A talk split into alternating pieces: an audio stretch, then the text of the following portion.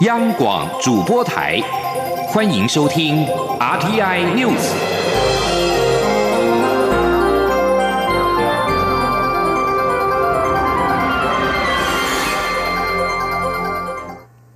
各位好，我是李自立，欢迎收听这一节央广主播台提供给您的 RTI News。蔡英文总统今天跟国外媒体查叙，并且随后在脸书贴文表示。中国国家主席习近平近日的谈话触及台湾的基本核心利益，他必须站出来说清楚。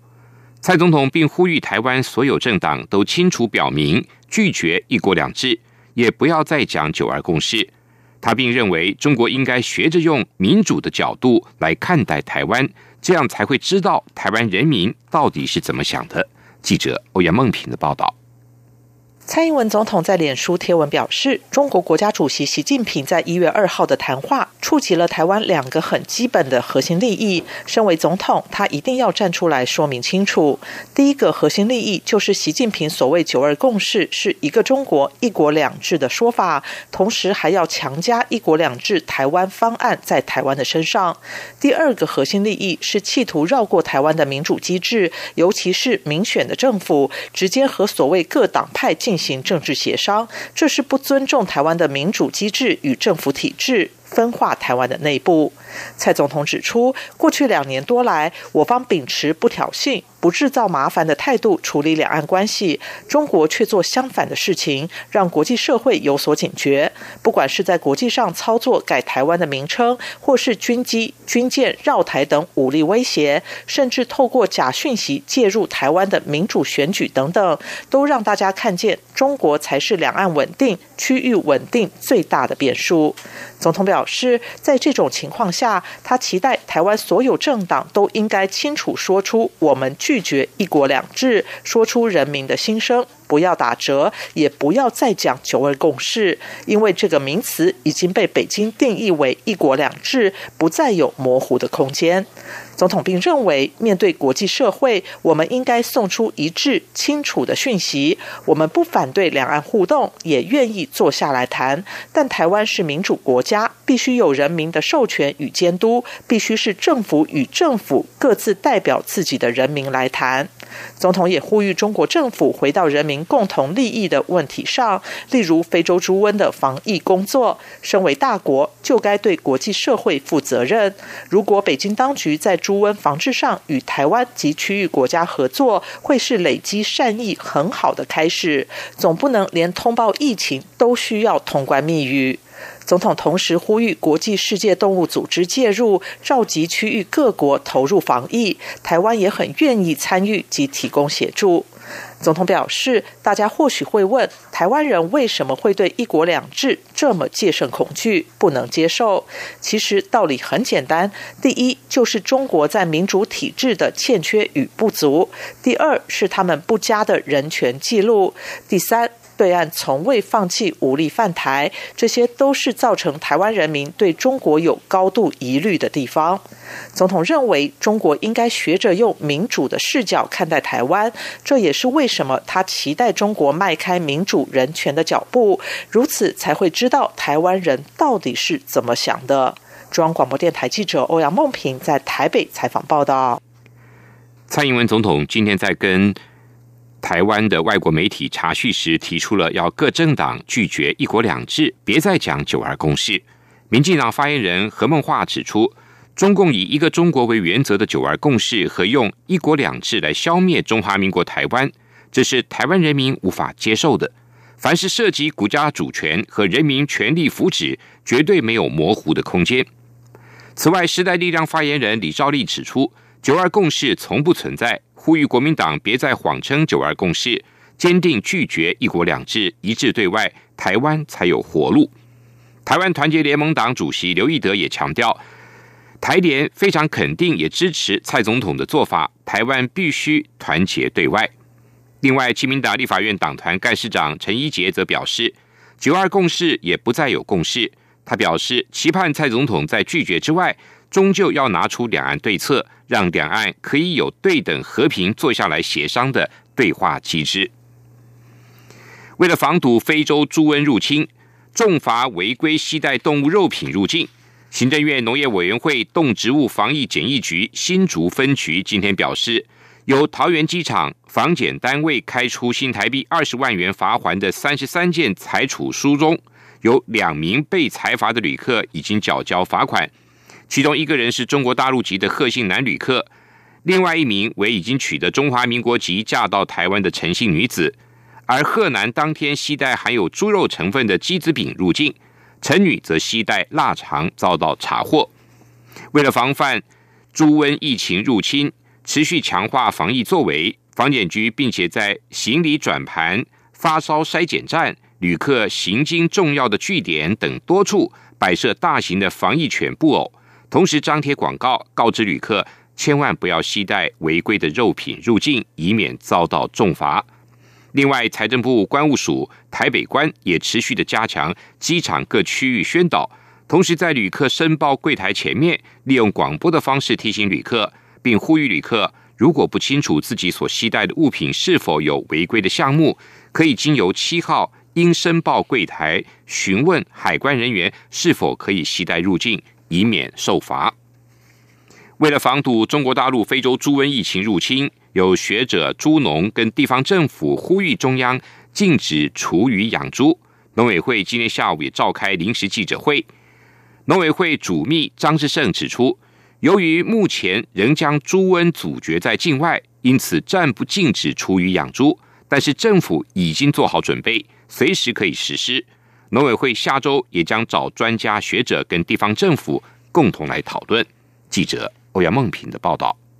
对于是否禁止以厨余养猪引发争议，农委会主秘张志胜表示，为了防堵非洲猪瘟，在国内将分阶段强化厨余喂猪的安全性。农委会也会逐步补助农民转型，改以饲料取代厨余。目前疫情虽然仍阻绝于境外，但跨部会会做好准备。如果非洲猪瘟最后仍然入侵台湾，将立即禁止以厨余养猪。他说：“那因为目前疫情。”都还是在境外哈，都还是在境外，台湾本土并没有发生，所以我们现阶段采取这样的模式哈。一个是跨部会做好一切的准备，那随时可以来做。那另外一个部分就是说，在业者的辅导部分，他已经有了相关的设备，要落实生物安全，包括所有的蒸煮，完全的彻底的完成。这部分我们是做这样的处理哈。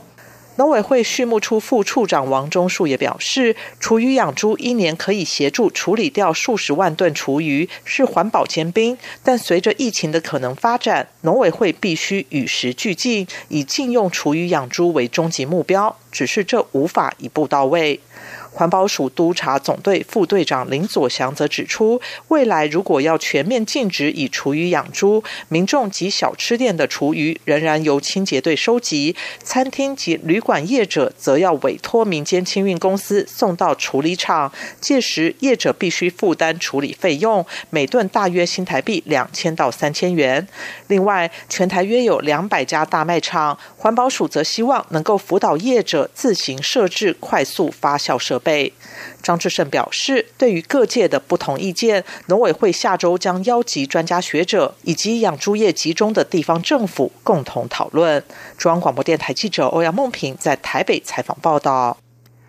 移民署结合警政单位查处关宏专案越南籍脱团者，截至今天上午已经查处了四十二人。侦办此案的移民署南区事务大队表示。脱团成员以假观光的名义来台从事不法情事，恐怕遭到在台不法人士的藏匿、容留或控制行动，沦为共犯或帮助犯，呼吁切勿误导法网。移民署长邱风光表示，即日起成立检举奖金，向民众如果向政府单位提供情资，并且查证属实，将会依法核予每一件最高新台币四千元的奖金，鼓励民众永远。检举不法。另一方面，越南胡志明市旅游协会副主席阮世庆也表示，台湾关红专案暂停实施，导致当地旅行社受到不少影响，已经致函要求越南的旅游部门跟台湾沟通，希望尽快恢复实施关红专案。疾病管制署上周接获高雄市院所通报的有一剂零点二五毫升剂型的流感疫苗出现了黑点异物。食品药物管理署今天表示，经过检验发现，这是针筒玻璃表面的摩擦痕迹，并非真的有黑点异物，而且没有直接接触疫苗药剂。对此，机关署随后也宣布，上个星期暂时封存的同批号一万两千多支疫苗将可以继续的使用了。食药署药品组科长洪国登也指出，以往没有出现过类似的情况，食药署已经要求厂商调查原因，提出预防矫正措施，在一月二十号以前提出报告。洪国登说。它大概是零点零五公分左右的大小，所以那个小小的摩擦，因为透明的玻璃本身就是有光泽嘛，那它有摩擦受损之后，它那一块就会因为光的折射或者是反射等等，造成一片阴影在那边。另外，机关署也提醒，国内流感疫情将在下周进入流行期，本季的流感疫苗株跟社区流行病毒株是吻合的。请家长紧速的带家中六个月到三岁大的婴幼儿接种疫苗，及早获得保护力。东北季风今天增强了，中央气象局预报员林伯东表示，今天起到八号，北台湾是湿冷的情况，明天起高温只有摄氏十八到二十度，也会有短暂阵雨。预计九号东北季风减弱，气温才会回升。林伯东表示，今天午后东北季风增强，但北台湾出现了短暂阵雨，高温仍然有二十二度。明天起气温就会明显的下降，北台湾的高温只有十八到二十度，只有中南部的气温仍有二十六到二十九度。但是日夜温差很大，各地气温只有十六到十八度，提醒民众注意保暖。他也表示，这一波东北季风会持续影响到台湾，到八号北台湾的天气是湿凉的。九号起，东北季风减弱，气温才会回升。美国之音报道，对于中国政府审查英国学术出版商泰勒·法兰西斯集团一事，倡导新闻自由的国际非政府组织无国界记者四号发出谴责。美国之音中文网四号报道。无国界记者组织东亚办事处执行长艾伟昂表示，这显示中共总书记习近平为确保能够牢牢的掌握政权，正在企图全面的控制资讯的流通。他表示，在封杀记者、部落格作者跟网络之后，中国政府现在又盯上了观点不同于政府宣传口径的学术期刊。总部位在英国牛津的泰勒·法兰西斯集团是世界领先的学术出版社，每年出版两千五百多种期刊。作者群包括顶尖的科学家、研究人员、学者，还有众多领域优秀的专业人员。出版范围涵盖了人文、社会、自然科学跟医学等诸多的学科。路透社稍早也曾经披露，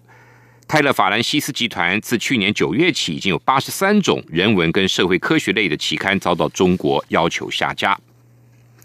美国总统川普四号表示，美国已经派遣军事人员到加蓬，以因应刚果民主共和国总统大选后可能爆发的暴力示威活动。加蓬共和国位在非洲中西部，东面跟南面紧邻着民主刚果。在致国会领袖的一封信函中，川普表示，第一批约八十名军事人员已经在二号抵达加蓬，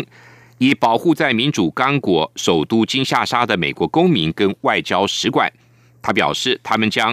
待在那个地区，直到民主刚果安全局势改善，不需要他们驻扎为止。他表示，如果需要的话，可能还会增派军力到加蓬。民主刚果选委会表示，预计会在六号公布初步结果，但由于计票速度缓慢，有可能延后宣布。先前当局表示，十五号会揭晓大选的最后结果，新任总统预计在十八号宣誓就职。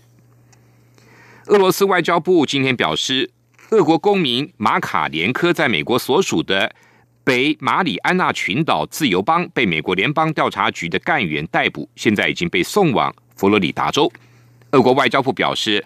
马卡连科是在去年十二月二十九号被捕，并指莫斯科方面正等待来自华府的解释，说明为什么要逮捕他。俄国外交部指出，美国政府应该在今年一月二号以前核准俄国驻美国的官员对马卡连科行使领事探视权。美国驻莫斯科大使馆还没有对俄国外交部的声明做出回应。在俄国外交部公布上述俄国公民遭美方逮捕之前，美国前海军陆战队员保罗·惠兰在去年十二月二十八号在莫斯科遭到俄国当局以间谍的罪名逮捕。以上这一节《RTI News》由李思利编辑播报，谢谢收听。